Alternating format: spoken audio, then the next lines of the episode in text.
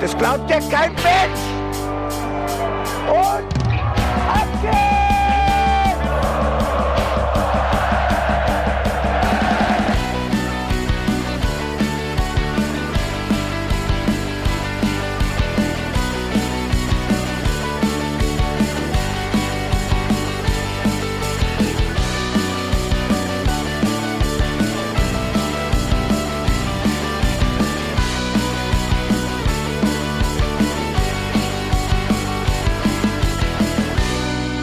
Hallo und herzlich willkommen zum Hinterhofsänger-Talk. Wir haben Sonntag, wir sprechen über das Freitagsheimspiel gegen Hertha BSC in heute einer bisschen veränderten Startaufstellung. Ich freue mich, dass das Geburtstagskind an meiner Seite ist. Hallo Jan, herzlichen Glückwunsch zum Geburtstag. Dankeschön und einen wunderschönen guten Morgen. Und einen haben wir auf der Strecke verloren. Der Bene ist heute leider nicht dabei, aber wir haben hochkarätigen Ersatz. Ich freue mich, dass er bei uns ist. Hallo Michael Strohmacher. Strummer. Ja, hallo, ich weiß. Ich habe so starke Allergien, wenn ich nur Stroh sage, verschlucke ich mich Tschi. und muss niesen. ja, hallo zusammen. Ich äh, bin froh, dass trotz meines sehr komplexen Nachnamens es doch irgendwie geklappt hat, ihn vernünftig auszusprechen. Und freue mich erneut und mal wieder äh, zu Gast zu sein äh, bei euch dreien, Schrägstrich beiden. Ähm, ich werde Bene natürlich nicht ersetzen können, aber ich versuche den Ausfall natürlich zu kompensieren. Gesprochen wie ein wahrer Fußballprofi. Wann du wieder Stadion? Äh, ja, das ist eine gute Frage. Das könnten wir tatsächlich mal in den sogenannten Angriff nehmen. Allerdings ist meine Zeit in den nächsten Wochenenden, wie ihr wisst, sehr, sehr eingeschränkt. Die wird zur Regeneration benötigt. Ach so, ich dachte, du gehst als Eisbär Ninja jetzt endlich auf Tour. Es ist immer noch ein Samurai gewesen und da lege ich sehr viel Wert drauf, auf dieser Seite der Macht äh, gewesen zu sein. Es war ein Eisbär Samurai und kein Ninja und äh, ja, zu Karneval wäre das natürlich eine Option, wobei ich dann natürlich was anderes anziehen muss. Vielleicht gehe ich ja als äh, Kreuzritter Rentier oder so. Obwohl Re Kreuzritter ist ja schwierig. Ja, aber vielleicht auch als Leverwurst-Atem. Das Lied hat dir damals so gut gefallen. Ja, das stimmt. Da komme ich einfach Ja. als Geruch. Ich weiß nicht, vielleicht keine gute Idee. Oh, ich kenne aber so richtig, äh, es gibt so Kinderkostüme, die, wo die als Kinder als Pups gehen. Tja, und es gibt Das Leute im Stadion, die sind nicht kostümiert und riechen trotzdem danach. Ja. Soll alles vorkommen. Aber ich glaube, da äh, werden wir auf jeden Fall kreativ dich, äh, dir, dich tatkräftig unterstützen, wenn du Hilfe brauchst für dein Fastnachtskostüm, wie wir hier in Mainz sagen. Karneval, ja. Mhm. Ich merke schon, es, ist, es, es geht heute gut los. Wir kommen gut zusammen. Ja. Ja, also in der Hinsicht kannst du den Bene echt nicht ersetzen. bin auf Krawall aus. Krawall war das richtige Stichwort, weil wir haben ja abgestimmt. Wir mussten ja äh, eine Folge neu aufnehmen. Äh, Und wir wollten von euch wissen, wer. Woran hat es gelegen? Ja, wer hat denn so viel rumgeschrien, dass wir die Folge neu aufnehmen mussten? Und irgendwie sind sehr viele Stimmen auf mich empfallen, was mich äh, schon verletzt hat. Und äh, ihr Schweine, ich sehe, wer für mich abgestimmt hat. Ich krieg euch alle. Ich habe mich ein bisschen unterrepräsentiert gefühlt, aber das war mir dann egal. Ich habe das alles am Freitag nachgeholt im Blog. Dein Big Point ist, du bist niedlich. Ja, also du hast, äh, man, man traut dir diese Art von Aggressivität einfach nicht zu. Da merkst du, wie viele Hörer dich nicht kennen. Tja, da kann, da kann ich auch nichts gegen. Also kann ich kann nur sagen, ich bin eine alte Kickbox-Meisterin und überall, wo es ums Treten geht, bin ich ganz vorne dabei. Deswegen gucke ich auch Fußball und kein Handball. Ja. Aber- du bist vor allen Dingen groß im Nachtreten. Ja, das, das auch und verbal. Ja. Und aufgrund der Körpergröße trittst du halt nicht nach unten, sondern nur nach oben. ne? Das macht dich ja auch sehr sympathisch. So klein bin ich dann auch nicht. Ja, gut. Hallo? Okay. Ja, wir, wir reden hier alle von der gleichen Körpergröße. Also von daher. Ich würde auch sagen, also von 1,70 bis maximal 1,78 an einem guten Tag, Freunde. Also von daher. ja. Ich hätte aber auch auf dich getippt, Jan. Warum? Ja, weil du so Ich bin doch so liebenswürdig. Ja, du bist absolut liebenswürdig, aber du bist halt auch manchmal ein bisschen cholerisch. Was sagen? Was? So, Nein. guck mal, und dann hast du die süße, äh, die süße Flitz und dann hast du diesen gemütlichen Bene und dann hast du da äh, Jan Budde, der immer ausrastet. Immer. Genau, der immer unbequem ist, der immer was zu meckern hat, der nie zufrieden ist. So. Da, da wunderst du dich wirklich, dass die Leute glauben, du bist ausgerastet. Ich Meckerbutter. glaube ja. Das finde ich jetzt unfair. Und ich glaube auch, ähm, da unterschätzen die Leute den Bene. Wobei Bene war gar nicht so weit von mir entfernt. Der war knapp hinten dran. Also, das war wirklich knapp. Es haben übrigens sehr, sehr viele mitgemacht. Also wirklich, sehr, sehr viele haben abgestimmt. Und der Bene hatte auch über 40 Prozent tatsächlich. Tja, aber was muss man sagen? Alle, die auf dich getappt haben, haben recht. ich verneine das. Ich, ich, ich bestreite das konsequent. Es gibt kein Beweisstück. Naja, es gibt Zeugenaussagen, ne? Zwei. Es gibt zwei Zeugenaussagen. Eine könnten wir Zwei heute zu hören. eins gegen dich. Und ich finde das richtig unfair, wenn sich zwei vereinen, um einen anderen Dritten fertig zu machen. Das spricht ja auch wieder für euch, diese Mobbing-Mentalität, ne, die euch auszeichnet. Und da merken wir schon, wo der Hase eigentlich im Pfeffer liegt. Dieses niederträchtige, aggressive liegt ja eigentlich bei euch. Und damit habe ich die Beweiskette natürlich umgedreht und wir sehen sehr schön, ich bin das Unschuldslamm hier. Oder es ist einfach ein Zeichen dafür, dass du mal dein eigenes Verhalten reflektieren solltest, wie du so wirkst. Weil Jan, ich weiß nicht, ob dir das klar ist, du kriegst heute zum Geburtstag eine Therapiestunde. ja. Ein Danke. Einlauf, ein fachgerechten. Happy Birthday, sei mal ein bisschen weniger so. Bleib bitte nicht, wie du bist. Sei mal anders. Entwickel dich. Ja, ich wünsche dir zum Geburtstag, dass du dich charakterlich weiterentwickelst. und dass du dich einfach änderst. Ja. Ja. Sei, sei wer anders. Ich fand auch deine Frisur schon immer doof. Ja, Nimm dir einfach mal Mainz nichts zu kriegen 05 sagen. zum Vorbild. Ja, da solltest du auch ganz leise sein. Also, das ist, äh, du benutzt Kopfhörer immer schon als haarreif. Ja, ich äh, bin hier, es ist äh, Sonntag morgens in der Früh, kurz nach dem Aufstehen. Äh, ich habe noch nicht meine Haarkur drin gehabt. Ich habe auch nicht Geburtstag. Ich muss heute nicht schön aussehen. Das ist ein Podcast. So, aber apropos nicht schön aussehen, wir wollten gerade über Mainz 05 sprechen. Ich hatte eher gedacht, der Jan kann sich mal ein Beispiel an Mainz 05 geben. Die haben es nämlich auch geschafft, sich weiterzuentwickeln. Denn es gab am Freitag zum ersten Mal im Block oberhalb vom S&P Bierstände, damit man nicht so lange anstehen muss. Ja. Hat sich aber irgendwie nicht verändert. Hat- Also, äh, Hat keiner mitbekommen. Doch, mitbekommen haben es alle, aber irgendwie hat es den Effekt nicht so wirklich erzielt, weil ich glaube, die Leute haben auch wirklich hektisch nach diesen zusätzlichen Bierständen gesucht und haben sie aber alle unterhalb und hinten verortet bei den anderen Ständen, wo sie halt nicht waren. Das heißt, sie standen trotzdem wieder alle da, wo sie vorher gestanden haben. Und ähm, ja, es war halt wirklich voll, was natürlich schön ist, aber es ist auch einfach zu voll. Das ist wieder die Erkenntnis, die ich wieder mitnehme, freitagsabends ähm, du kommst da nicht mehr durch. Und wenn du Biertransporter bist, dann wird es richtig schwierig für dich. Das ist inzwischen echt ähm, eine Herausforderung. Also Ja, also ich glaube, in dem Moment, wo allen klar war, dass die Bierstände nicht hinter, also nicht gegenüber von den Gaulsständen sind, sondern oberhalb vom Block, du musst die Treppe hochlaufen und nicht raus, da ging's dann. Ja, aber dieser Erkenntnisgewinn hat bei mir zum Beispiel gar nicht eingesetzt. Der hat mich gar nicht mehr erreicht. Nach dem zweiten Bier war mir nicht mehr klar, dass ich hochlaufen muss. Und ich sag dir auch ehrlich, nach dem zweiten Bier hätte ich gar keine Lust mehr gehabt, hochzulaufen. Das war die nächste. Das gehört ja auch zu der Wahrheit. Das sind ja immerhin zwei, drei Stockwerke, die du da hochgehst. Ne? Und so dann, anstrengend. ja, Schrecklich. nee. Die sollen sich auf dem Rasen anstrengen und nicht auf der Tribüne. Genau, ich hätte das Bier gerne geliefert. So. Ja, ich habe auch gar keine Lust Anstrengung. Ich gucke mir ja Anstrengung schon an. Das ist ja wohl Ja. Sportbeteiligung genug an so einem Wochenende. Das ist auch deine Kernkompetenz. Meine Kernkompetenz ist Sportbeobachtung, ja, in erster Linie. Vorm Spiel gab es ja auch draußen noch äh, Schobbe und alles Mögliche. Man konnte im Sonnenuntergang sich äh, auf das Spiel einstimmen, weil wir haben es ja auch schon gesagt hier im Podcast letzte Woche. Eigentlich hatten wir ja alle Bock. Freitags abends Flutlichtspiel, das verspricht eigentlich immer gute Stimmung. Dann kam Sandro zurück, Djanga war wieder da. Seward war leider verletzt. Genau, wir hatten alle Lust. Ja, aber es ist halt das generelle Problem, egal wie gut das Setting ist, egal ob du ein Heimspiel ähm, auswärts ausrufst und etliche Leute mitkommen oder nicht, wenn du das Ganze nicht sportlich hinterlegen kannst, dann ist das alles relativ für die Katz. Ähm, das heißt, Anspruch und Wirklichkeit klaffen hier derzeit bei Mainz 05 ein bisschen auseinander. Und eigentlich war es ja ein Traumsetting und ich habe mich, ähm, ich habe mich, ich weiß nicht, wie es dir ging, wenn du die Pressekonferenz geguckt hast, Sandro da zu sehen, aber für ein gegnerisches Team war komplett weird. Es hat mir Flashbacks gegeben, Sondergleichen und ähm, ich hatte das Gefühl, Sandro hat auch sehr darauf geachtet, wie er spricht, was er sagt. Ähm, das wirkte alles sehr besonnen, ruhig, wollte auch nicht zu viel Friede, Freude, Eierkuchenstimmung aufkommen lassen. Hat dann gesagt, ja, hm, gut, hab viele nette Gesichter gesehen, schön und also das es war ein ganz komisches Gefühl für mich. Also ich habe ich komme auf dieses Gefühl auch immer noch nicht klar. Es ist total ungewohnt. Wenn, wenn man einen Ex sieht und man kriegt so ein bisschen Herzschmerz.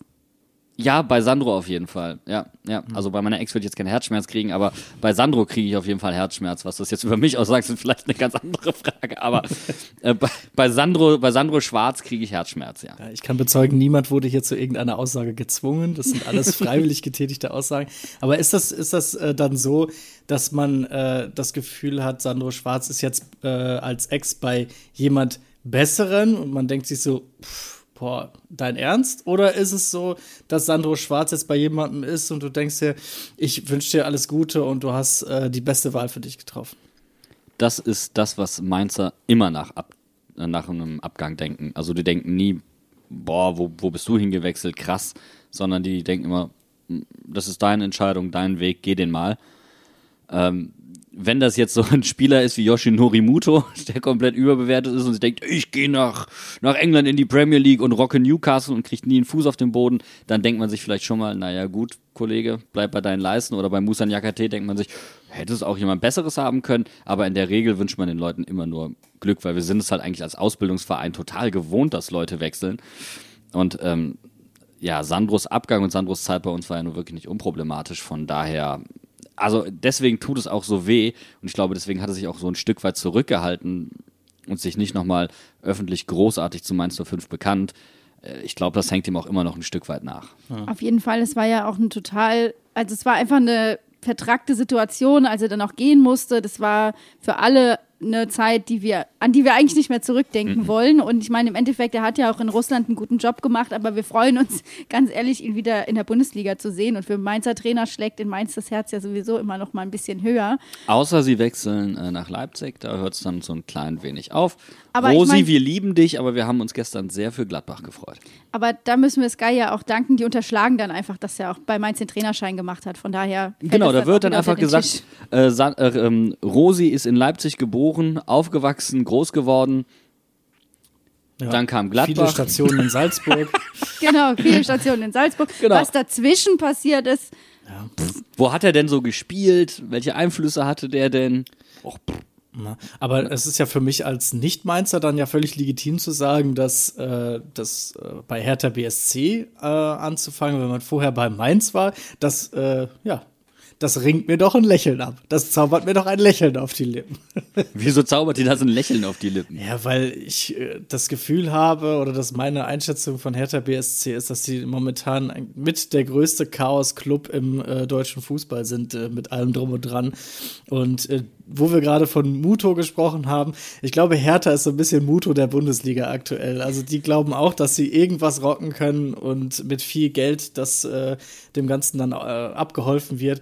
Und am Ende ja, findet man sich doch dann wieder da zurück, obwohl man vielleicht viel Potenzial hat, sowohl spielerisch als auch finanziell, aber man kriegt irgendwie nichts auf die, auf die Strecke, auf die Kette und bleibt dann am Ende doch eher ein Amüsement als äh, ein Konkurrent interessant, weil ich habe da mit Marc Schwitzky länger drüber gesprochen und mhm. ähm, habe ihm gesagt, als klar war, dass Sandro kommt, also es werden jetzt zwei Dinge passieren. Erstens wird Djanga zu euch kommen, sehr, sehr, sehr, sehr, wirklich sehr, sehr schnell, weil einfach klar ist, dass Sandro eine so innige und intensive Beziehung zu seinen Mannschaften hat.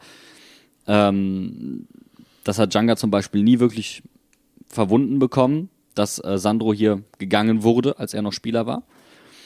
Ähm, er wollte unbedingt zu ihm zurück, das ist das eine. Und das andere ist, ähm, Sandro wird Hertha BSC massiv gut tun und wird sie sehr nach vorne werfen.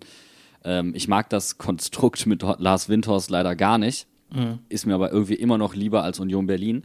Und ähm, Sandro wird da wirklich was bewirken und du merkst es ja auch schon. Also jetzt fangen die leider an, Fußball zu spielen. so. Ja, aber es und, ähm, fehlt halt doch. Sandro wird ja, Sandro wird auf jeden Fall Hertha BSC sympathisch machen, weil er halt auch ein sehr geerdeter Typ ist, der nichts Big City-Attitüdenmäßiges an sich hat. Mhm. Und ähm, wenn sie gut auf den Jungen Acht geben, und ich denke mal, das werden sie tun, weil Freddy Bobic, also seine Position ist ja auch so ein bisschen an Sandros Erfolg geknüpft, nach den letzten Entscheidungen, die er da so getroffen hat. Ähm, denke ich, werden sie ihm da auch die Zeit geben. Und wenn sie ihm die Zeit geben, dann wird das eine Erfolgsgeschichte werden. Ich habe mal eine kurze Frage als Externer.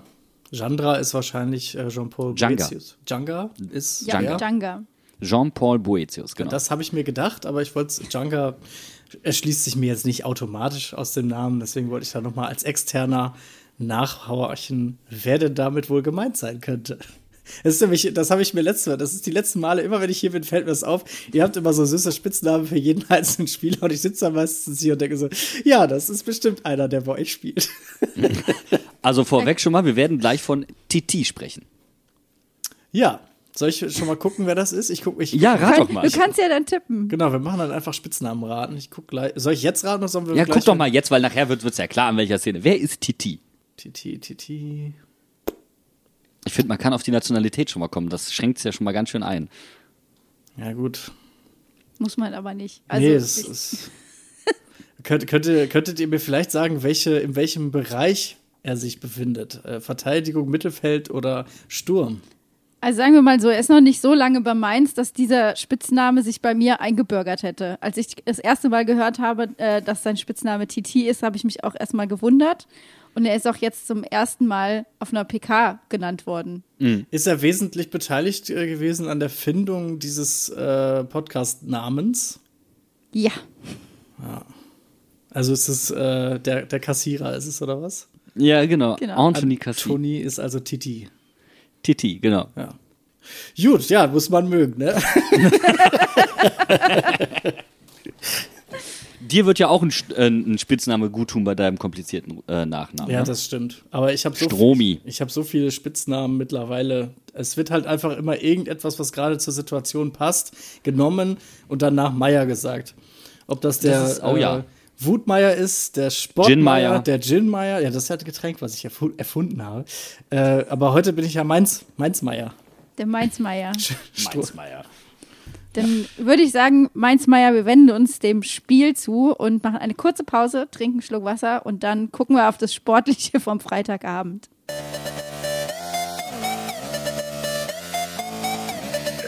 I heard Bayern lost.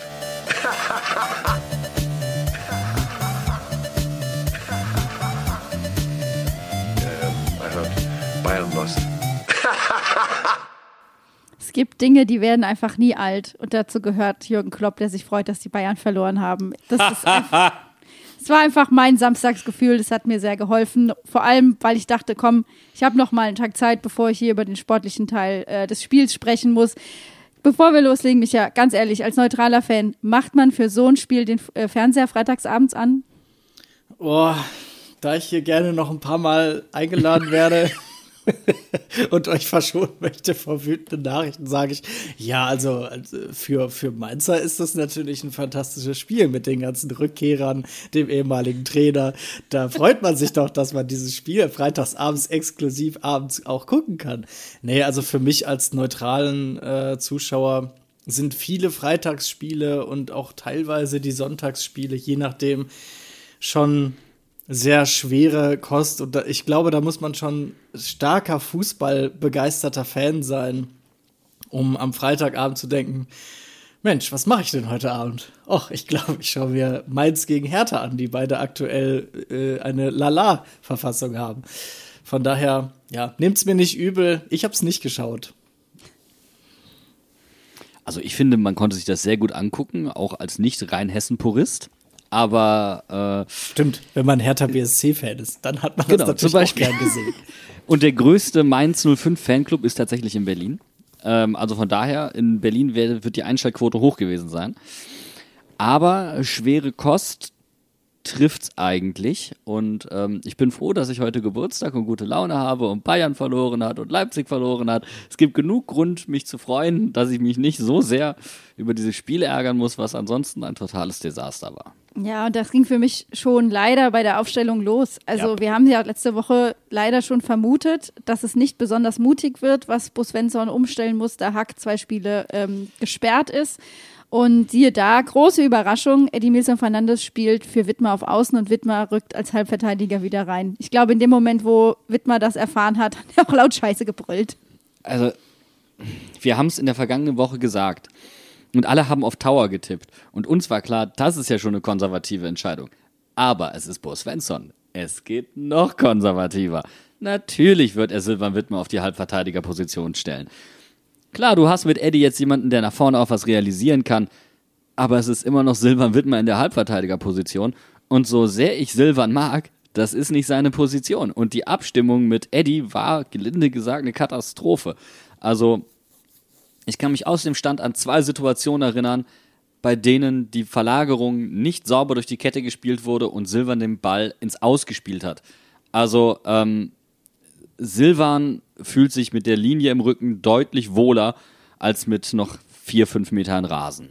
Ja, und gerade wenn ich auch an so ein paar Aktionen denke, die er gebracht hat, schon, ich meine, die ersten 30 Minuten waren einfach unfassbar zäh, da ist auch nicht viel passiert. Beide Mannschaften haben sich irgendwie neutralisiert, nicht schön Fußball gespielt. Es war echt schwierig, das zu ertragen, aber gerade die Szene vor dem 1-0 von Berlin, Silvan kriegt den, äh, den Ball in den falschen Fuß, muss sich Richtung Tor nochmal drehen, Richtung Linie, um dann rauszukommen. Und in dem Moment steht er schon zu und der Ball geht irgendwie hoch äh, nach außen. runter, ja. Und da ist einfach, da hat Berlin den Ballverlust erzwungen, weil sie genau da drauf gepocht haben. Da war für mich schon klar, das läuft jetzt hier den Bach runter. Das kann schon nichts werden. Wobei es äh, schon Situationen gab, die Idee mit Silvan war, dass er Diagonalbälle spielt. So. Aber diese Diagonalbälle sind quasi nie angekommen. Also Diagonalbälle auf den hochstehenden Aaron. Gute Seitenverlagerung. Tatsächlich war es so, Aaron hat phasenweise so hoch gestanden, Lee musste deswegen mehr defensiv arbeiten und dann kommen wir genau zu der Situation, die du gerade angesprochen hast, das Tor, das nicht alleine auf Lees Kappe geht. Aber Lee mit einem Fehler, für den du selbst in der Kreisklasse angeschrien wirst und der ihm jetzt nicht zum ersten Mal passiert. Du hast die Entstehungsgeschichte gerade komplett richtig beschrieben. Das ist schon alles unglücklich, kann aber alles geklärt werden. Mainz steht in dieser Phase aber nicht sonderlich kompakt. Dann schaffen sie es noch hinter dem Ball, kriegen das Tempo rausgenommen und schaffen es sogar, den Flankengeber zu doppeln. Mehr kannst du ja fast nicht erwarten. Und sie haben eine Überzahl im 16er. Da würde jetzt jeder Fußballlehrer sagen, jupp, fing scheiße an, sieht bis dahin ganz gut aus. Wenn du dann allerdings den Rückraum komplett offen lässt und keiner der Innenverteidiger dem Leo Barrero zum Beispiel sagt, Junge, komm mal ein Stück zurück, der Raum ist abgedeckt, oder ähm, der Außenverteidiger, weil er so hoch steht, gar nicht mehr zurückkommen kann in dieser Geschwindigkeit. Und Jae-Sung Lee, und das ist halt echt das Schlimme, satte 30 Meter wegsteht am Anfang, als die Situation beginnt von seinem Gegenspieler. Und es dann tatsächlich, diese Aktion dauert insgesamt, diese ganze Situation gedauert über 30, 40 Sekunden und es in dieser Zeit nicht schafft, pünktlich bei Toussaint zu stehen. Weil er wieder diesen Laufweg defensiv nicht mit reinmacht in den 16er. Dann muss man bei einem Bundesligaspieler, der auf Dauer diese Fehler macht, irgendwann die defensive Qualitätsfrage stellen. Und das ist etwas, was man jetzt einfach mal tun muss. Lee defensiv ist wirklich nicht Bundesligareif. Und das auch mal in der Härte. Es ist vielleicht so, dass er die Anweisung bekommen hat, in gewissen Situationen vorne zu bleiben und dass deswegen, ja, dass deswegen eher ein, mal, ein gemütlicher Gang zurück stattgefunden hat. Äh, die Zuordnung im Mainzer Strafraum, hast du ja selber schon angesprochen, die war dann zwischendurch zwar kompakt, aber dann nicht, äh, nicht sehr gut. Also man stand sehr kompakt beieinander, aber es war halt auch viel Platz äh, im, im Rückraum. Woanders. Woanders, ja. Man, man hat halt sein, seine Kompaktheit ein bisschen übertrieben an der Stelle. Äh, dass, dass er vielleicht die Anweisung hatte, im Falle eines Ballgewinns als Konterspieler, als erster Anspieler da zu sein. Das wäre jetzt noch eine Erklärung dafür, warum er so hoch steht. Aber andersrum muss dann von irgendwo, von irgendeinem Defensivspieler mal irgendein Signal kommen, entweder Ja. an Barrero oder an Lee nach dem Motto, Jung, äh, Zuordnung, rückwärts, wie auch immer, was man auch immer, rot bleibt, ihr kommt zurück, Lee, was machst du da vorne, keine Ahnung. Der Klassiker bei Barrero, linke Schulter. Ja, ja, Ne? Aber guck mal, das ist ja der Punkt. Also du merkst, alle sind ballorientiert. Keiner ist raumorientiert. Ja. Und wenn jemand raumorientiert sein kann, dann die Spieler, die nicht in Ballnähe sind. Und zu denen gehört Lee. Und selbst wenn es vielleicht in dem Moment nicht genuin seine Aufgabe sein sollte, ist die Situation so klar und eindeutig gefährlich, dass er aushelfen muss. So. Ähm, und deswegen ist das einfach ein Bock. Ähm, ja. Darüber hinaus, dass wenn du gedoppelt wirst, vielleicht nicht flanken können sollen, dürftest. Egal, das passiert dann halt in dem Moment. Aber dass der so frei in der Bundesliga aus dem Stehen zum Kopfball kommt, das darf dir auf gar keinen Fall passieren. Und ist einfach sinnbildlich für, naja, die bisherige Saison der Mainzer, weil defensiv ist das weit weg von der Norm unter Bo Svensson. Ich kann mich da auch einfach nicht, noch nicht mal mehr dran erinnern, ob ich mich da nochmal extra aufgeregt habe, als das Tor letztendlich gefallen ist, weil ich schon angefangen habe, mich aufzuregen, als Silvan den Ball da mit dem falschen Fuß einnimmt. Da war ich schon im Rage-Modus 110. Wobei, Aber was heißt das war, annimmt? es Er kriegt ärgert mich, ja- ja, nee, es ärgert mich einfach, dass wir jedes Mal hören, äh, wir wollen die Heimstärke wieder haben wie in der letzten Saison, wir wollen zu Hause stark auftreten, wir wollen, dass die Fans deswegen ins Stadion kommen. Und dann stehe ich da und nach 30 Minuten kriegen wir so ein Gegentor. Und was ich halt einen wichtigen Punkt finde, ist, ähm, sie haben probiert, schon auch hinten flach rauszuspielen. Obwohl Hertha hoch stand und dann situativ den langen Ball zu spielen oder eine Seite zu überladen und dann mit dem Diagonalball zu verlagern. Das waren okaye Ansätze. Aber das war alles so unsauber, nicht in der richtigen Schärfe gespielt. Das Positionsspiel teilweise nicht sauber. Ähm, man hat sich verdribbelt. Wenn man dann die Möglichkeit hatte, auch mal schnell die Seite zu wechseln, ist man nochmal wieder in den, in den Zunraum zurückgedribbelt. Auch da nochmal Stichwort Lee, der das häufig gemacht hat. Ähm, ich habe manchmal ein bisschen das Gefühl, man nimmt das, was der Trainer sagt, einen Tacken zu ernst und ähm, denkt nicht einen Meter weg davon und denkt sich, okay, ich habe zwar die Anweisung, die Seite zu überladen, jetzt habe ich aber die Möglichkeit zu verlagern und mache es jetzt einfach, sondern verhaftet ganz starr an dem, was einem da vorgegeben wird. Und das ist dann vielleicht an der einen oder anderen Stelle die mangelnde Flexibilität, die du dem Spiel auch anmerkst. Naja, aber ich weiß nicht, ob, das, äh, ob man sich da stark an das hält, was der Trainer sagt, oder ob das Unsicherheit ist. Das kann natürlich auch sein, klar, absolut. Es ist nur eine Möglichkeit Ja. jetzt. Ne? Ja. Also was ich als Externer so mal betrachten muss, ist das, äh, oder betrachte gerade, ich beobachte euch gerade äh, äh, und, und höre euch zu und für mich ähm, seid ihr sehr, sehr kritisch mit der ganzen Situation. Und äh, da wäre für mich mal spannend, also, weil, also ich sehe jetzt Mainz 05 nach sieben Spielen, elf Punkte besitzend auf dem achten Platz. So, zweistellige Punktzahl nach sieben Spieltagen ist eigentlich echt in Ordnung. Über Torverhältnis kann man natürlich reden. Das sieht wirklich, äh, das ist dann halt schmeichelhaft mit einem negativen Torverhältnis ähm, mehr Siege als äh, Unentschieden oder Niederlagen zu haben. Aber alles in allem kann man doch jetzt mit der Situation, wie sie jetzt ist, von der Tabelle her, schon zufrieden sein, oder? Bo Svensson möchte auch gar nicht anhand des Tabellenplatzes bewertet werden, egal wie gut oder schlecht er ist. Das ist ja das eine. Das wird ihm dann jetzt selbst zum Verhängnis. Dann guckt man halt auf die Inhalte. Und äh, es ist aber natürlich dann auch gut, dass er sich hinterher hinstellt und sagt, also erste Halbzeit war für die Tonne. Ja. Weil so das kannst du halt auch einfach nicht schönreden. Das Kritische ist, es ist ja eine Entwicklung. Wir können jetzt eigentlich wieder dieselben Themen aufmachen wie in der Folge vorher und in der Folge davor. Ähm, und du hast das Gefühl, sie bekommen das momentan nicht abgestellt. Das ist das kollektive Angreifen, das ist das kollektive Verteidigen. Du hattest, und das ist das, was man, glaube ich, kritisieren muss, es werden Fehler wiederholt. Nicht nur von der Mannschaft, sondern halt auch in der Aufstellung. Du hattest Karim Unisivo ein Stück weit als Alleinunterhalter und hattest quasi zwei Spielmacher mit Fulgini und mit Lee.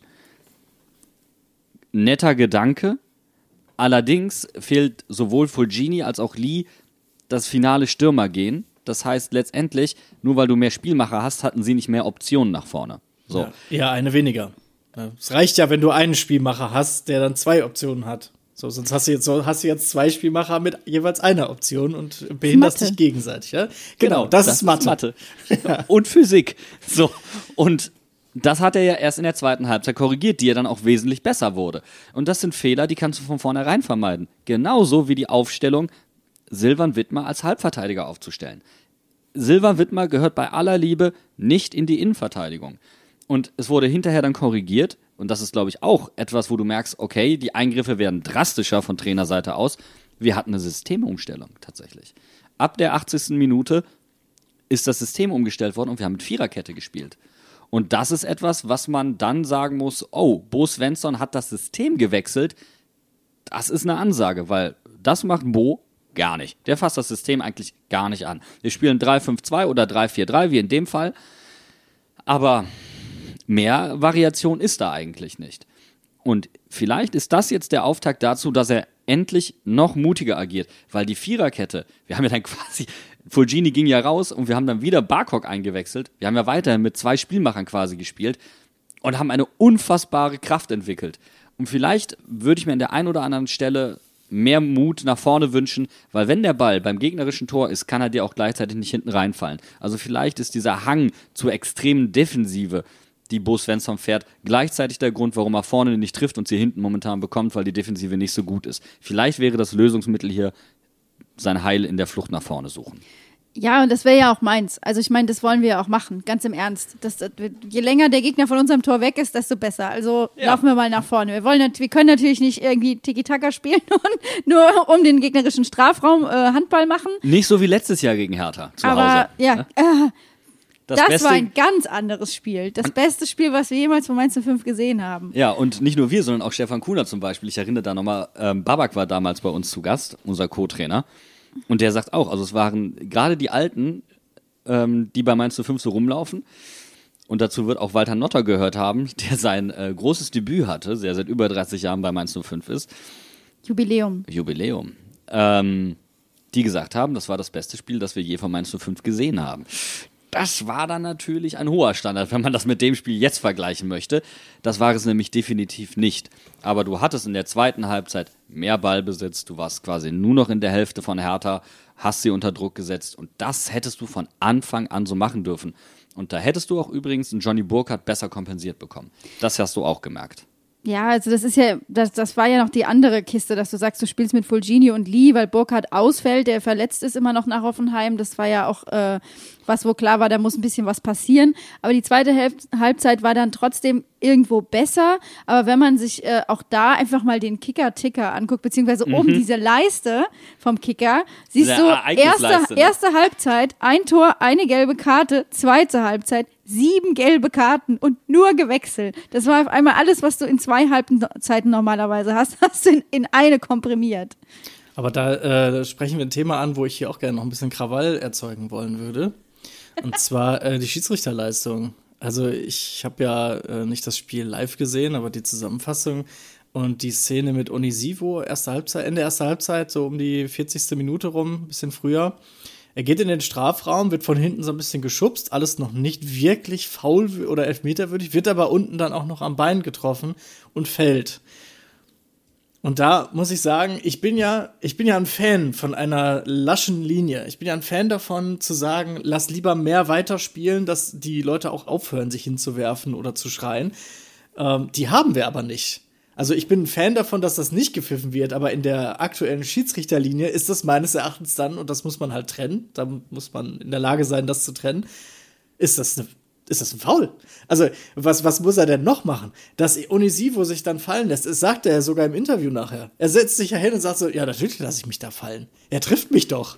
Und das ist aber, glaube ich, das Problem, weil Unisivo das nicht zum ersten Mal gesteht, sondern er hat das auch äh, nach Gladbach gegen Ko Itakura gesagt. gesagt, ja klar ist das ein Foul, aber natürlich lasse ich mich dann auch irgendwann fallen. Aber, wenn er, ja, aber damit sagt er Aber- doch jetzt kein, damit sagt er, das, das ist doch jetzt nicht mindblowing für alle. Das ist doch jetzt Nein, nicht so. aber pass auf, Oh. aber das wird doch, der, der, der wird sich der Schiedsrichter denken, der hat, das, der hat das gesagt, der lässt sich da mal gerne fallen, das pfeife ich jetzt mal nicht. Und das ist genau das Problem. Ich glaube, da wird ihm die Ehrlichkeit zum Fluch.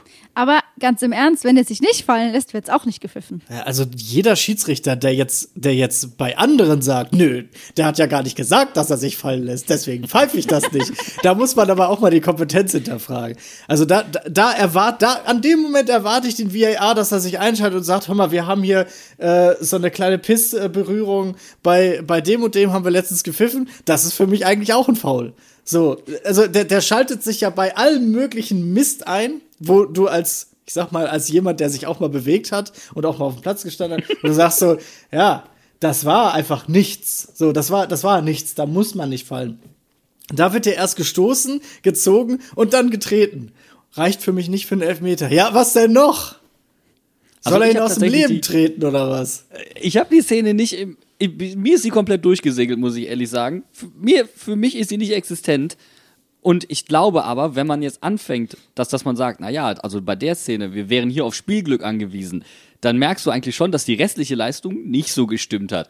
Und das ist halt so ein bisschen das, das Problem. Wir können über die Situation einzeln reden, dass es vielleicht ein Elfmeter ist.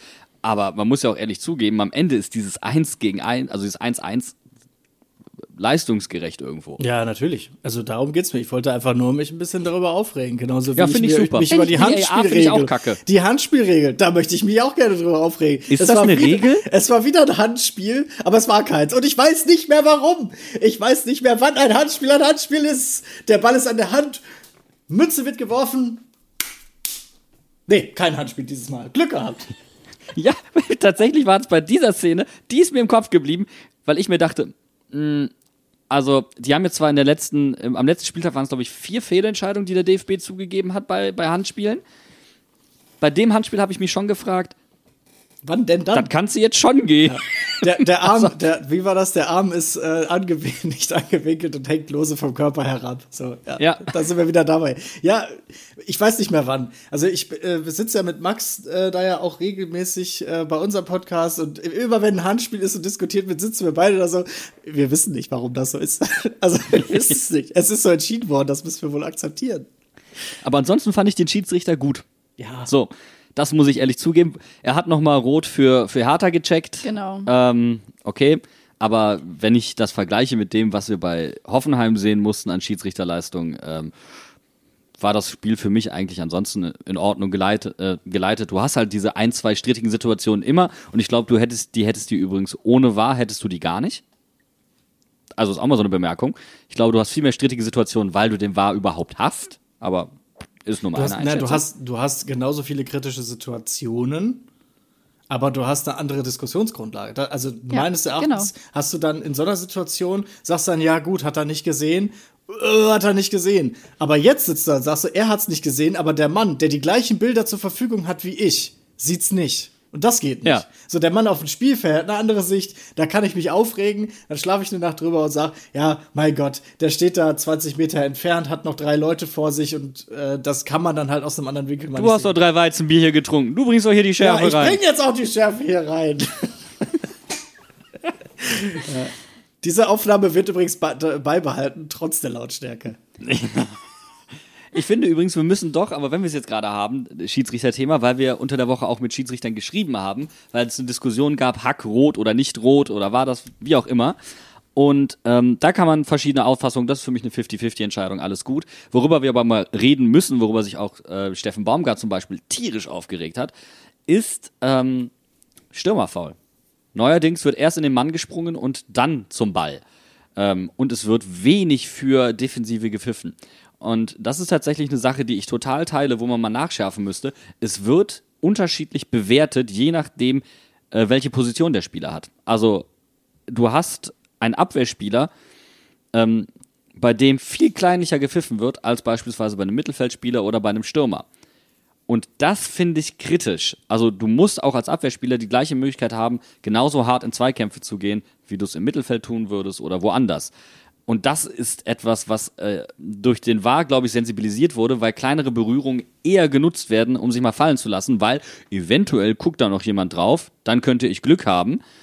Und das heißt, Stürmerfoul wird seltener gepfiffen als früher. Also das ist zumindest so eine Beobachtung, die ich mache und die du auch an diesem Spieltag, als dann Inge nämlich reinkam, gemerkt hast. Der vertritt diese Auslegung auch und hat da einfach mal ordentlich rumgeräumt bei den, bei den Hertanern im 16er. Ja, aber erstmal war es ja geil, dass er überhaupt eingewechselt wurde. Also Ja. damit war, war ja nicht unbedingt zu rechnen. Es war ja, glaube ich, erst sogar diese Woche, dass er, oder vorletzte Woche, dass er überhaupt wieder mit dem Training richtig angefangen hat, dass wir ihn so früh jetzt schon wieder sehen. Freut mich natürlich. Ähm, aber ja, es ist, ist ganz genauso. Ich meine, dann haben wir auf der anderen Seite Karim, der den Elfmeter nicht bekommt. Das Ja. korrigiert sich dann alles wieder. Ja, klar. Also wenn da dann ein Stürmer auch noch offen zugibt, so, ja klar, lasse ich mich fallen. Das ist dann, Ja, aber Ne? es ist ja nicht so, dass er gesagt hat, na klar, mache ich da eine Schwalbe, sondern er sagt, so, äh, Schwalben übrigens. Schwalben sind mit Einführung des VAR wirklich das Dümmste, was ein Fußballspieler machen kann. Das habe ich zweimal an diesem Wochenende gesehen. Einmal im Derby, ähm, Dortmund gegen Schalke. Deswegen war meine Laune jetzt auch nicht so super am Wochenende. ähm, da war vorher schon abgepfiffen, aber Larsson geht halt, spielt den Ball an Meier vorbei, der viel zu, viel zu radikal rauskommt und lässt sich danach hinfallen, wo mir der Kragen geplatzt ist. Und äh, Manet ist auch abgehoben bei äh, Ja. Augsburg gegen Bayern. Und was da, übrigens gelb-rot gewesen wäre. und da meines Erachtens da nicht gelb-rot geben, keine Ahnung, verstehe ich auch nicht. Da muss der VAR doch eingreifen und sagen so, ja, das, du hast es nicht gepfiffen äh, als Foul. du weißt schon, dass das dann eine Schwalbe ist. Und eine Schwalbe zieht eine gelbe. Hallo? Hallo? Hallo? Ja. Entschuldigung, Funkloch. Funk- vielleicht Funk, vielleicht äh, liegt es äh, auch einfach am deutschen Netz. Ja. Es ist mir auch schon mal so ins. Vielleicht hast du einfach kein gutes Netz in Im Deutschland. Stadion sowieso immer schwierig, ne? Ich wollte gerade sagen, im Stadion hast du nie Netz. Aber Also ich glaube, es ist eher vom. VR eine andere Taktik. Die haben einfach keine Lust, dass Julian Nagelsmann hinterher wieder vom Mikro steht und sagt, die Bayern haben verloren, weil der Schiri kacke war. Ja klar, weil man äh, irgendwie 30 Torschüsse nicht reingemacht hat, hat man verloren, weil man eine gelb-rote für Manet Genau. bekommen hat, der einmal aufs Tor geschossen hat und damit einmal weniger als Manuel Neuer. Der übrigens gefährlicher aufs Tor geschossen hat. Ja, das, das, nicht. öfter das kommt und, auch noch recht und gefährlicher. Das wäre einer für Mainz 5 im Sturm. Wir wollten doch einen großen, bulligen Stürmer haben. Das wäre sogar einer für den FC Bayern im Sturm. Die haben ja gerade keine neuen, jetzt hätten sie eine. Manuel Neuer. Sven Ulreich reingestellt, Manuel Neuer vorne rein, zack, bumm, Problem gelöst. Aber Mainz 05, ähm, um da den Weg zurück zu den Stürmern zu finden, ähm, Inge war da und ähm, Marlon musste raus, verletzungsbedingt. Äh, Der wurde zuerst eingewechselt. Und da hast du einen Qualitätsunterschied gemerkt. Ähm, Inge als Zielstürmer viel gefährlicher als alles, was Karim je gemacht hat, als alles, was Marlon machen konnte. Ähm, ich plädiere ganz heftig dafür, Inge jetzt öfter einzusetzen und auch als Zielstürmer einzusetzen, gerne im Verbund zusammen mit Karim. Das ist auch viel flexibler vorne. Karim kann über außen kommen. Karim ist sehr gut im 1 gegen 1, ist ein sehr guter Assistgeber, ähm, kann auch mal aus der zweiten Reihe kommen. Das wäre das, was ich mir jetzt wünschen würde, zusammen mit, äh, mit Inge, weil du hast gemerkt, welche Gefahr und welche Panik der dann teilweise auch bei den Hertanern ausgelöst hat. Ähm, mit Inge ist das ganze Ding erst wirklich gefährlich geworden. Aber eben halt auch mit der Umstellung auf die Viererkette. Das ist halt diese Kombination. Und ich hoffe, dass das äh, gesehen wurde. Ich habe da einen Hot Take. Ich glaube nämlich, Inge hätte nicht gespielt, wenn Dela nicht aus disziplinarischen Gründen äh, aus dem Kader geworfen worden wäre. Das Was denn da passiert? Ja, das wissen wir auch nicht. Ja, wobei, ich hab. äh, Wir, komm, wir dürfen jetzt auch mal Wähler ist der, ist der Burgzeug, ne? Genau, Der ja bei uns- der, der- Burgzeug. Der, der bei uns äh, in der, äh, also bei uns in der, in der Community eine Legende ist, weil Burgzeug sich für uns anhört wie äh, etwas, was man im Mittelalter als Beruf ausgeübt hat. So, ne, der, der, der, der Burgzorg ist in der Stadt oder der Burgzorg regelt äh, gewisse Situationen innerhalb der Burg. Und ein Kommentator in Burgzeug mal ein ganzes Spiel Ja. genannt hat. Das finde ich Weltklasse. Burgzeug, da fühle ich mich als Ruhrpott-Mensch sofort angesprochen und abgeholt. Ist auch übrigens näher dran am Original als Burgzorg, muss man da ehrlich sagen, weil der ist, also der richtige Name wäre ja Bürgzorg. Ähm, aber Burgzorg klingt halt auch immer wie ein Kinderbuch-Antagonist, ne? Und das Ja. macht ihn sehr sympathisch. Burgzorg. Genau. Aber Dela aus, So Dela aus Figur. disziplinarischen Gründen ist, ähm, ich, wir hatten es in den vergangenen Sendungen immer wieder angesprochen, dass er falsch eingesetzt wird. Zu falschen Spielphasen kommt, dann wird er wieder ausgewechselt, weil man dann was taktisch umstellen müsste. Ähm, ich glaube, da fällt Bo Svensson tatsächlich die Kaderhygiene ein klein wenig auf die Füße. Und Dela ist ein kleiner Paradiesvogel. Ich kann mir schon vorstellen, dass das bei dem nicht durchgängig auf Gegenliebe stößt. Und ähm, ist aber halt auch ein Spieler, dem du Vertrauen schenken musst, damit er funktioniert, wie es eigentlich bei den meisten Spielern so ist. Vielleicht ist das, ist das bei ihm noch ein bisschen ausgeprägter. Und dann kann ich mir schon mal vorstellen, ähm, dass dann an der einen oder anderen Situation so ein bisschen die äh, Disziplin nachgelassen hat, in welcher Form auch immer.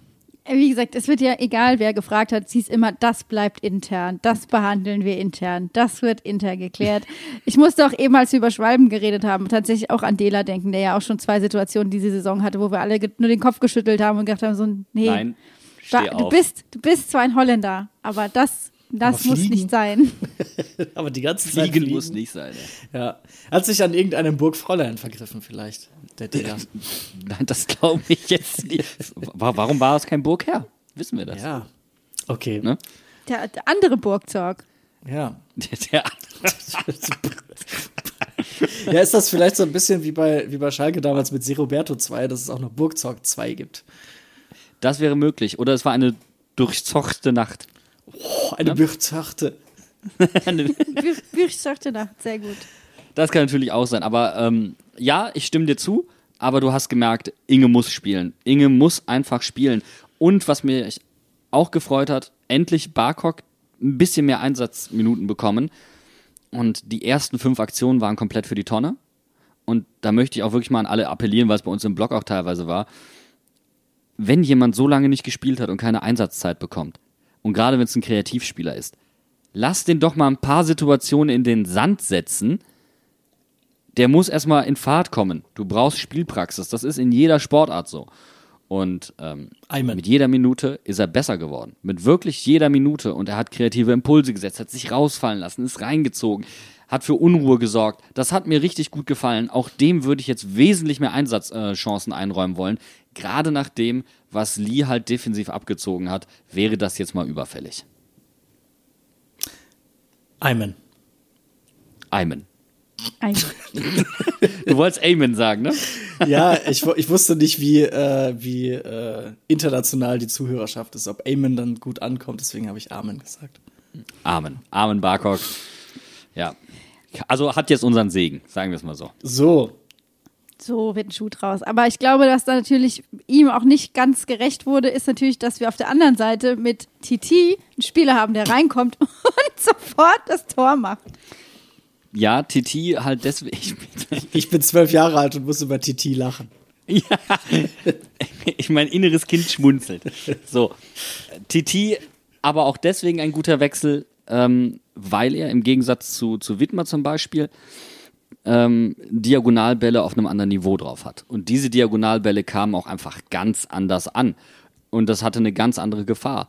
Und ähm, er hat natürlich dann nochmal im Vergleich zu Aaron eine größere Torgefahr, die du auch sofort gespürt hast. Er ist größer, er ist schneller, das hast du gemerkt. Aaron ist wirklich ähm, ein kreativer Input, der sehr, sehr technisch ist, sehr, sehr gut, sehr, sehr sicher. Aber das war nicht das, was du in dem Moment gebraucht hast. Du hast die Brechstange TT gebraucht und ähm, das war super. Einfach kassiert. Einfach kassiert, der Kassierer. Aber schönes, äh, schönes Tor. Also es, äh, den wollte er, glaube ich, auch ins äh, lange Eck schieben und äh, wie Bo, wie ihr ihn nennt, oder Bo Svensson, wie ich ihn nenne, äh, Herr Svensson für dich immer noch. ja, das weiß ich nicht. Äh, Herr Bo Svensson äh, Wir gesagt sind hat, beim der- Doppel-Sie. Herr Bo Svensson äh, im Interview danach gesagt hat, äh, der geht, der kann nur da reingehen. So, und den hat er genau da reingeschoben. Und da, ja, hat er, damit hat er dann das Unentschieden gerettet. Ich finde übrigens, wo wir gerade vom Kicker-Ticker gesprochen haben, einen, äh, den, den letzten Beitrag aus diesem Ticker sehr gut. Christensen bekommt einen halben Tobsuchtsanfall, regt sich fürchterlich auf, zieht die gelbe Karte. Das finde ich sehr, sehr witzig, weil ja, er hat, regt sich darüber auf, in der 94. das Gegentor zu bekommen. Er wird sich, glaube ich, nicht beim Schiedsrichter beschwert haben. Kann ich mir jetzt nicht vorstellen, warum er dann da die gelbe sieht.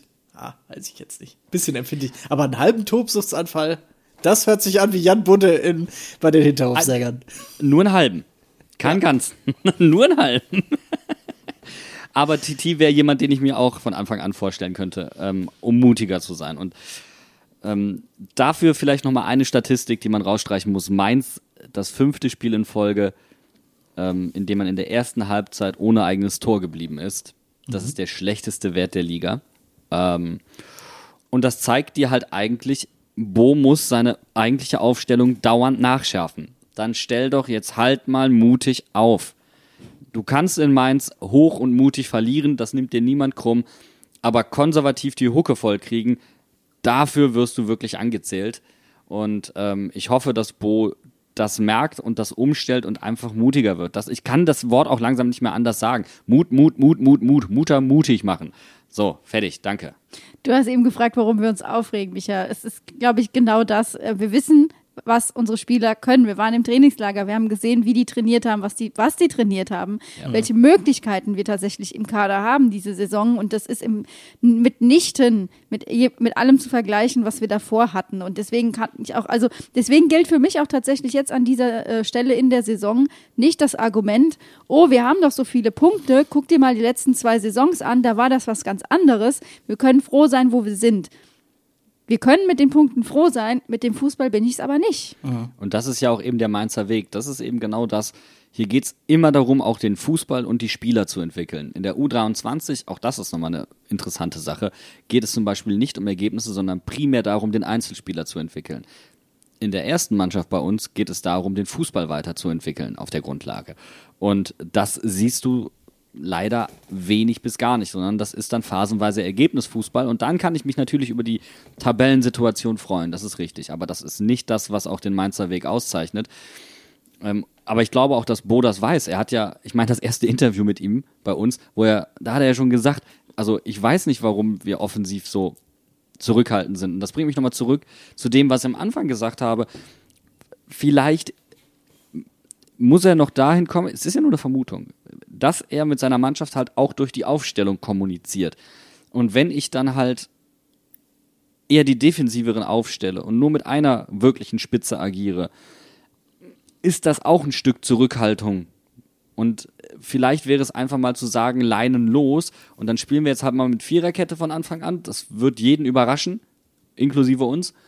Ich wollte gerade sagen, da würden wir auch zweimal auf die Aufstellung gucken. Du hast jetzt Danny da Costa. Wenn du mit der Dreierkette weiterspielen willst, dann tu Danny da Costa halt auch mal auf die Halbverteidigerposition. Nochmal, ich sag's die dritte Folge in Folge. Das hat er auch schon in Frankfurt gespielt, der kann das. Hat mir übrigens auch sehr gut gefallen. Hatte sehr viel Offensivdrang, auch nochmal mehr als Wittmer tatsächlich.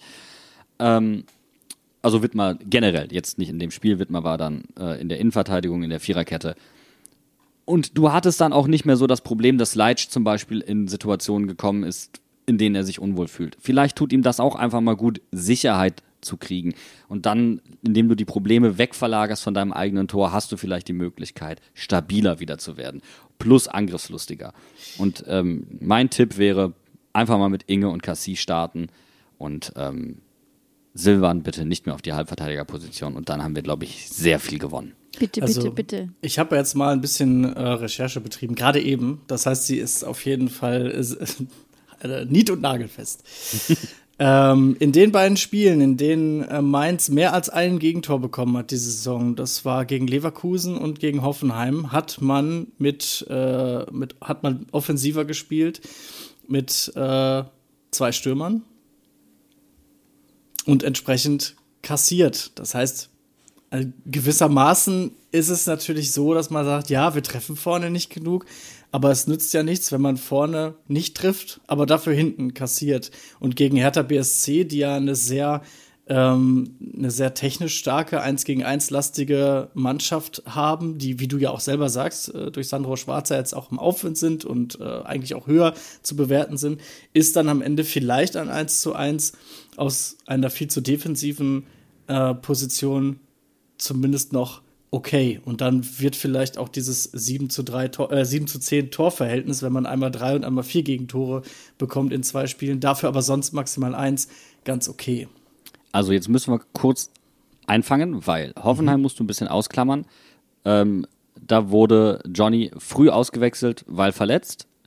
Ähm, und du hast dann Bürchzoch gebracht, den wir in der Situation übrigens nicht gebracht hätten, weil er nicht der Spielertyp genau für dieses Spiel war. Und die gleiche Kritik wiederholen wir dann übrigens auch äh, gegen Leverkusen, wo Leverkusen mit hoher Kette gespielt hat und wir mit langen Bällen hinter die Kette operieren konnten. Und wir haben nicht, meiner Meinung nach, vermutlich den schnellsten Bundesligaspieler, den man in den eigenen Reihen weiß, aufgestellt. Das ist nämlich Bürchzoch, der einfach mal in seinem ersten Spiel über 35 km/h gelaufen ist obwohl er nur fünf Minuten gespielt hat, sondern den hast du, hast du auf die Bank gesetzt und hast dann umgestellt ähm, und hast ihn gebracht, als Leverkusen schon tief stand. Und da fragst du dich, mit welchem Tempo soll er denn jetzt auf welche Kette kommen? Das macht keinen Sinn. Also das ist genau das, was, was du ansprichst.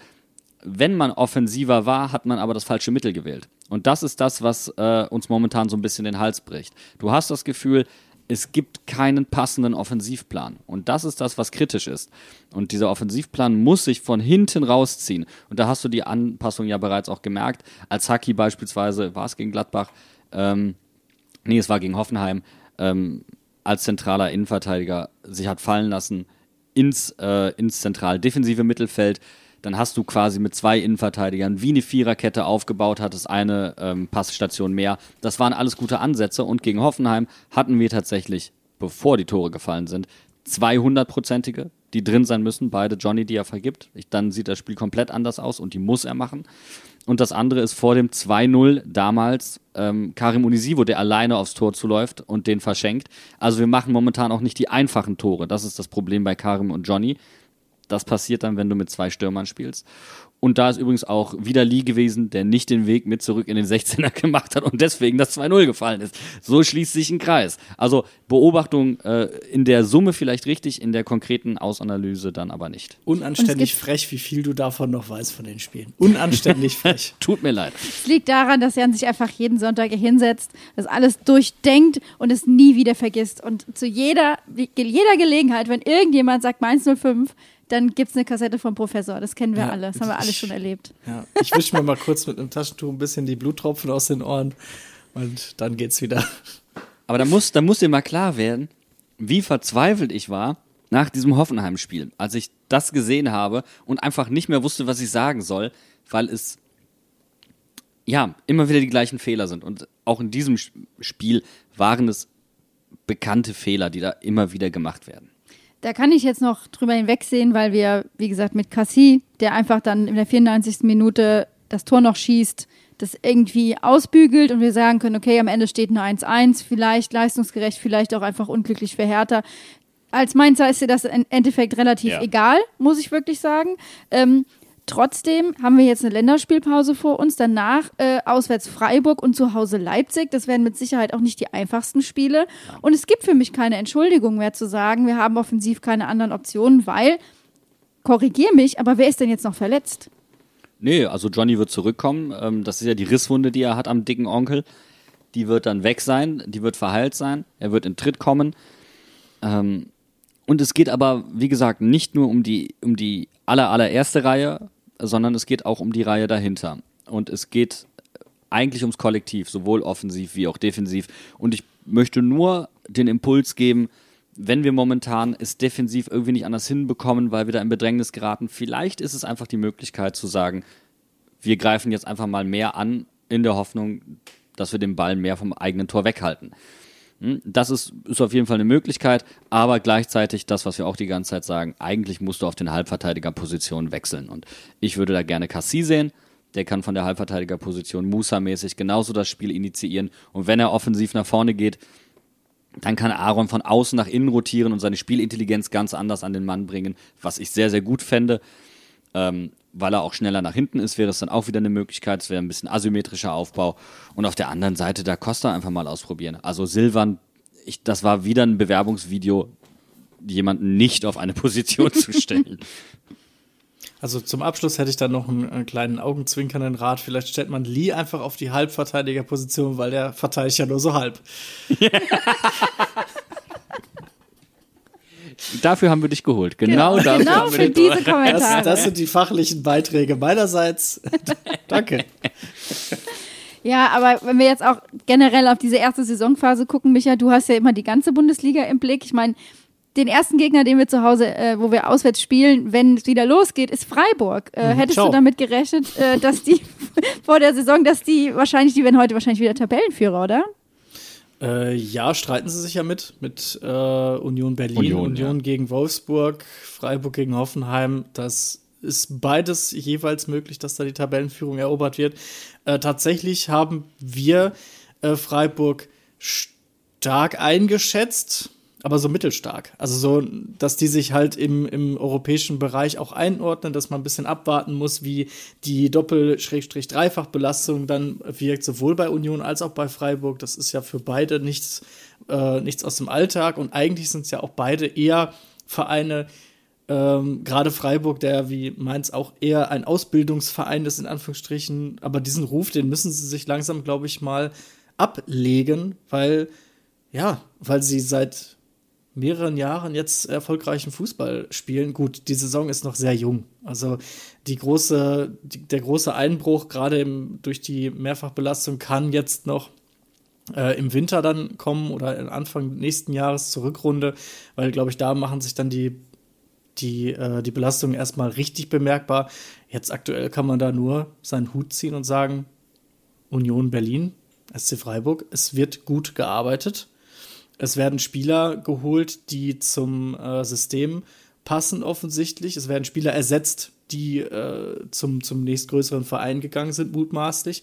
Und es wird dem Trainer vertraut. Also Christian Streich und Urs Fischer sind beide schon ewig, also Christian Streich sowieso, aber auch Urs Fischer ist ewig da. Christian Streich ist da, obwohl man mal absteigt, obwohl man mal eine Durstphase hat. Und das ist meines Erachtens immer noch der größte Verdienst von, vom SC Freiburg, dass man einfach nicht mit nervösen Finger auf dem roten Knopf sitzt und sagt, okay, du hast jetzt fünf Ergebnisse nicht eingefahren, wie wir uns das vorgestellt haben. Du erreichst die Mannschaft nicht, wie wir das vorgestellt haben.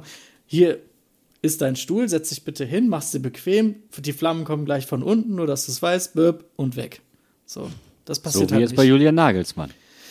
So wie vielleicht bei Julius Magels, äh, wie bei Julian Nagelsmann, so wie auf jeden Fall schon bei Domenico Tedesco, Ja. so wie bei Thomas Reis. Da wurde ja die entsprechende Leine gezogen. Ne? Die Reißleine. Und äh, ja, es, das ist halt, das ist halt das Business. Ne? Und da finde ich, machen die beiden Clubs gute, leisten gute Arbeit.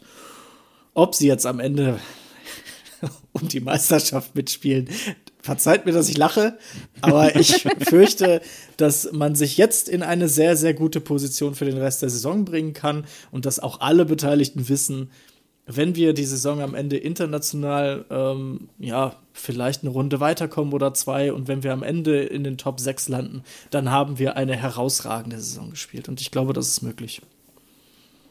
Ja, ich bin, also ich glaube, auch da haben wir als Mainz 5 eine echt große Aufgabe vor der Brust, weil ich glaube, Freiburg wird nicht locker lassen. Da, da, das müssen wir einfach, äh, der, der Tatsache müssen wir in- ins Auge blicken. Aber was machen wir denn als Mainzer, ähm, wenn Thomas Tuchel Bayern trainiert und wir hier in der deutschen Liga sitzen mit Sandro Schwarz, Marco Rose, Bo Svensson und Thomas Tuchel? Sich auf die Schulter klopfen und sagen, wir haben verdammt gute Trainerschmiede. Wo ist Jürgen Klopp? Ich wollte sagen, wann hat Jürgen Klopp bei Liverpool gefeuert? Jürgen. Ist das ja nicht mehr. Komm zurück! Wen übernimmt dann Jürgen? Den BVB wieder, weil der Ja. auch ans Trudeln gerät? Ja, Aki Watzke Terzic muss nach, dann gehen. nach jeder Niederlage sitzt Aki Watzke am Telefon und äh, wundert sich, dass er immer noch bei Jürgen Klopp geblockt ist. Ich glaube, immer Ja. wenn er betrunken ist, ruft er den an. Bei dem ist das so eine Ex-Geschichte. So, Ja. Jürgen, ich muss immer an dich denken. Und Klopp so, oh, hey. Junge. Ich habe schon den Marco geholt, der sieht so ähnlich aus wie du. Und den Thomas auch. Ich habe schon andere Mainzer geholt, aber es ist einfach nicht das Gleiche. Die sind nicht die Mainzer wie du. Ich brauch dich. Komm zurück. Das, das Kernproblem von Schalke war ja, sie haben ja die falschen Mainzer geholt. Ne? Und Also die das falschen ist ja- Kloppos. Ne? Das war Ja. auch mal so eine Zeit, also wir brauchen einen wie Jürgen Klopp. Ja, genau. Das hat ja sehr gut geklappt in der Vergangenheit. Ja, Bo Svensson, der nächste Dortmund-Trainer wahrscheinlich, ne? wenn er ein bisschen Nein. mehr Erfolg hat. Glaube ich nicht. Glaube ich tatsächlich nicht dran. Okay, erstmal Brighton. genau, erstmal Brighton Horo. das ist auch ein geiles Gerücht gewesen. Das Ja. war schon wieder so wild. Ja, ich freue mich darauf, was die nächsten, was jetzt in der Länderspielpause passiert. Ich meine, wir testen gegen KSC. Wir Fußballfans können alle mal durchatmen, haben vielleicht die äh, Muße und die Zeit und die Lust, ähm, Schott mal gucken zu gehen, Frauenfußball zu gucken. Aber Vor allen Dingen, am Freitag ist Mainz Derby. Da ist nämlich Bretzenheim gegen Dynamites. Und das ist ein geiles Handballspiel, auf das ich mich wirklich freue. Und ich hoffe, ich darf euch alle in der Halle begrüßen. Wo? Natürlich in Mainz. Also, du hast gesagt, du hast gesagt, wir, haben Heimspiel. Ich sehe, ja, wo denn? ja, in Mainz. Genau da. Also, ich hoffe, es scheint zahlreich. Ähm, Das wird wirklich geil und die Mädels haben jeden Support verdient. Und danach machen wir im Hinterhofsänger-Talk eine Pause. Tatsächlich ist es das erste Mal in, äh, in diesen fünf Saisons, wo wir jetzt hier schon vor dem Mikro In sitzen, dass- Karriere. in unserer Karriere, du sagst es, in unserer glorreichen Karriere, dass wir alle in Urlaub sind, gleichzeitig. Ja, ungeplant. Ja. Ist einfach so Aber da, passiert. da hätte ich einen guten Ersatz, den ich da mal so einstreuen könnte jetzt. Weil äh, am 6. Oktober, also diesen Jahres, da In Mainz. in Mainz, im Kulturzentrum. Da kann man nämlich äh, Max und mich, Hosts vom äh, FUMS, die Show, bekannt aus Fernsehen und Radio, nee, also bekannt aus dem Bekannt aus Podcast. den Hinterhofsängern. Genau, sehr gut, genau, bekannt aus den Hinterhofsängern. Nein, also ich bin ja Teil des Podcasts FUMS, die Show. Wir sind ja sowohl beim Podcast als auch im, äh, bei Twitch aktiv und wir gehen wie letztes Jahr schon auch auf Live-Tour und wir sind dieses Jahr in Mainz und ich würde mich sehr, sehr freuen, äh, wenn da zahlreiche Mainz-Gesichter, sogenannte Mainzelmännchen und Frauchen, dann, äh, oder Weibchen dann in dem Fall, ne? Mainzel, ist es Mainzel-Weibchen? Da bräuchte ich jetzt Ich, Hilfe. glaub, ich glaube nicht. Weibchen ist so ein ganz. Nee, das ist es ein hat so Nee. einen miesen Beigeschmack. Ich würde sagen. Ich finde Frauchen aber auch ähm, nicht gut. Meinzelpersonen? Nein, Meinzelmädchen. Ja, also ich Männchen und Mädchen. Ich weiß ja nicht, Herr Budde. Also, meinst Es geht mir um die Alliteration. Für Meinzeljungs, Meinzelmädchen und alle anderen Meinzel Mainzelmenschen. So, ich freue mich auf sehr viele Mainzelmenschen. So, wenn man das in einem Dialekt wegnuschelt, dann hört es sich auch so an. Äh, Mhm. Freue mich, wenn ihr alle zahlreich erscheint. Ähm, Tickets gibt es auf www.fumsdieshow.de. Und äh, wir haben uns, ja, dieses Jahr vorgenommen, dass wir nicht nur über die Bundesliga sprechen und über die Vereine ähm, aus äh, in dem Ort, wo wir dann sind, sondern auch äh, um die Kreisliga wird es gehen. Und da haben wir eine kleine, ein kleines Schmankerl. Man kann sich nämlich als Kreisliga-Verein so ein bisschen bei uns bewerben, dass man zum Thema wird der Show. Und äh, wenn ihr darüber weitere Infos wissen wollt, dann hört rein. Das machen wir nämlich erst öffentlich in der aktuellsten Folge Fums die Show. Ich werfe mal hier direkt ein, FC Ente Bagdad und Willi Wacker. Bitte. Zelte Bagdad und Willi Wacker. Ja, das sind schon mal Vereine, die es auch schaffen können. Wir brauchen eine kleine Story von euch. Warum ihr? Was macht euch besonders? Warum sollten Leute zu euch kommen und bei euch Kreisliga-Fußball schauen? Und das werden wir in der Show dann natürlich besprechen und im Podcast. Also, wenn das nichts ist, dann weiß ich auch nicht. Wie gesagt, fumstishow.de findet ihr alle Infos. Ey, das ist doch mal ein Ersatzprogramm, oder? Also, wir werden nicht da sein. Wir sind im Urlaub. habe ich gar, kein- hab ich gar kein schlechtes Gewissen, in Urlaub zu fahren. Boah! Hast du hoffentlich doch Grobes Foulspiel. Nein, das war quasi in dem Moment, wo ich eure Termine gesehen habe und klar war, dass ich im Urlaub bin, ist es mir ein bisschen das Herz gebrochen. Vor allen Dingen, weil ihr ja quasi in unserem Hinterhof tatsächlich Ja. Tja. Das ist ja, das Kurz steht ja quasi in unserem Luftlinie Hinterhof. 50 Meter. Maximal, ja. Ich werde dann in eure leere Wohnung winken. Mit einem weinenden Auge, werde davon auch ein Bild machen und euch- euch schicken und dann noch ein Bild, wo ich euch den Mittelfinger so dahin zeige.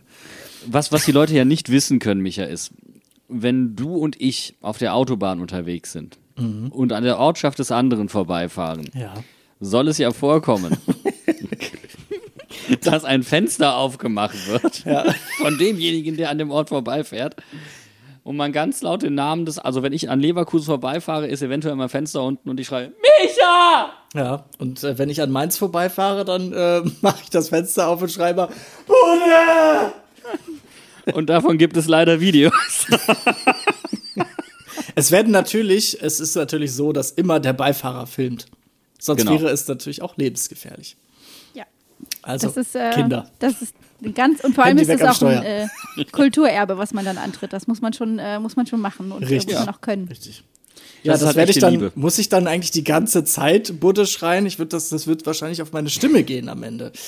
Ich glaube, es wird auch die anderen Leute nerven, die dabei zugucken. Also, aber es ist, und vor allen Dingen wird es Max nerven, der die ganze Zeit die, die Handykamera halten muss. Und mein Ach, Bruder. du bist dann wie die, wie die Ziegen bei Love and Thunder. Ja.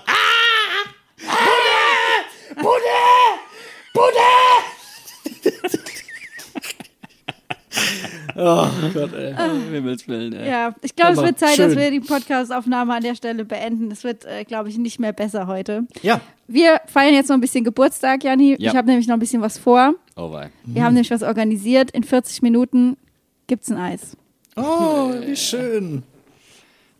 Ja. Und deswegen ähm, müssen wir uns jetzt verabschieden. Ähm, und ich danke dir nochmal ganz herzlich für deine Zeit, Micha. Es hat wie immer sehr viel Spaß gemacht. Ähm, wir sehen uns leider nicht in Mainz, aber ich hoffe, dass ganz viele, die diese Podcast-Folge gehört haben, zu Fums die Show gehen. Im Kurz, ihr habt gehört, wo, ihr wisst jetzt, wo es Karten gibt. Also bestellt ordentlich und geht dahin. Und den Link findet ihr natürlich auch bei uns hier in der Beschreibung unten drunter. Und damit. Wie war das äh, letztens? Haus der Rheinland, falls wir uns nicht mehr sehen. Bis denne, was sag ich jetzt? Äh, Ferrero Tschüsschen. Bis später, Silium.